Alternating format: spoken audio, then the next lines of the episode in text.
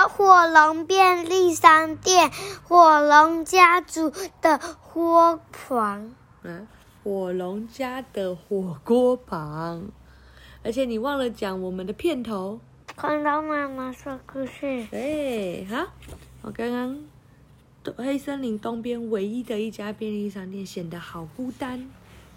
那我们进到了二火龙家的火锅旁，这要下去怎么行呢、啊？这天晚上，火龙家温暖的餐桌上，火龙妈妈拨着火锅底下的炭火，一边说：“阿婆好心给你一份工作，你可别越帮越忙。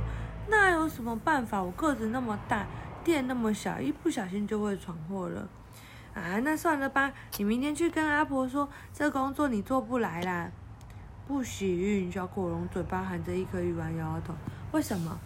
阿婆说这里的天气让他腰酸背痛，明天他就要飞到温暖的南方去过冬了。他说这个冬天这家店就交给我了。阿婆也太大胆了吧，交给你。爸爸妈妈眼睛睁得像贡丸一样大。他放心吗？本来不放心呢，但看过水晶球之后，他就放心了。巫婆的水晶球看到什么？他看到闪闪发光的金币转啊转啊。小火龙盯着火锅冒出来的白烟，回忆着。阿婆说：“这表示我就要为他赚进大把大把的金币了。”他说：“我是他的贵人呢。”小火龙哈哈大笑说。火龙爸爸和火龙妈妈互相看了一眼，又看到窗外片片飘落的白雪，继续吃火锅。妈妈，你不相信我吗？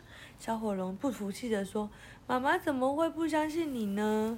妈妈嘴里含着花枝丸，用手肘顶了顶把火龙爸爸。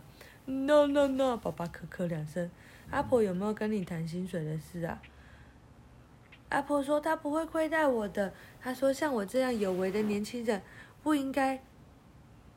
领死死薪水，所以他决定这个冬天不管这家店赚多少钱，都都怎么样，全部给你吗？都会分我十分之一。火龙妈妈和火龙爸爸互相看了一眼，又看看窗外片片飘落的白雪，然后低头继续吃火锅。窗外的雪好像越来越大了。讲完了，晚安。